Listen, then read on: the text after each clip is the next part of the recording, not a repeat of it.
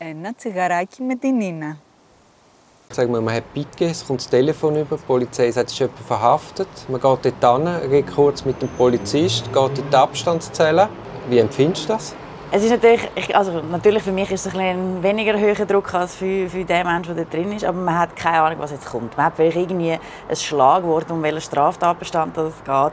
Man weiß nicht, wie, wie ist der Klient Zweig, wie, wie will er Hilfe, sieht er äh, alles als böse Verschwörung, ist etwas dahinter und man muss irgendwie versuchen, in der kürzesten Zeit den Menschen zu greifen, zu packen, zu sagen, schau, ich bin für dich da, ich schaue, du musst mir jetzt vertrauen, ich weiß, es ist eine Katastrophe, du hast mich 30 Sekunden gesehen jetzt sollst du mir erzählen, was wirklich war oder nicht war, abholen und dann versuchen, eine Strategie zu entwickeln und, und auch noch erklären, was jetzt passiert. Man muss immer dort reingehen und sagen, sich vorstellen, das ist ein Mensch, der hat noch nie mit der Strafbehörde zu tun gehabt, war noch nie in so einer Zelle und, und muss jetzt erklären, was kommt, was passiert, welche Fragen, um was geht es, wie ist das weitere Verfahren. Also das ist viel. Das ist ja krass. Und dann auch, eben, es, ist, es erdrückt einem fast. Die Zelle ist ja so saumässig klein. Meistens stinkt sie noch. Und, und es ist wirklich im wahrsten Sinne des Wortes richtig erdrückend, die Situation. Nicht nur für, für den Menschen dort sondern auch als Strafverteidiger. In. Ja, man muss sehen, ich meine, der wird am Morgen um halb sieben aus dem Bett geholt.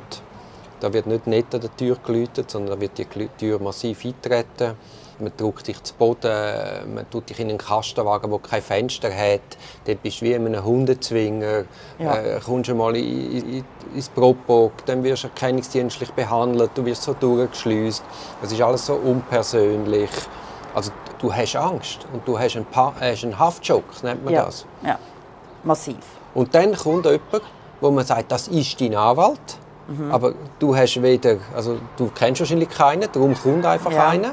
Und du musst, wie du sagst, dem jetzt vertrauen, wo du noch nie gesehen hast. Ja, und äh, er hat, oder der Mensch hat nicht wählen, wer jetzt da kommt. Dann ist die erste Frage, wer sind sie und warum sind sie da? Und dann muss man die Maschinerie erklären, wie das läuft.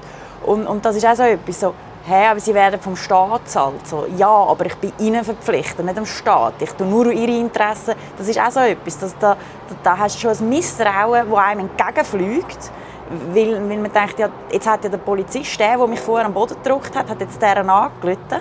Wieso soll ich deren vertrauen?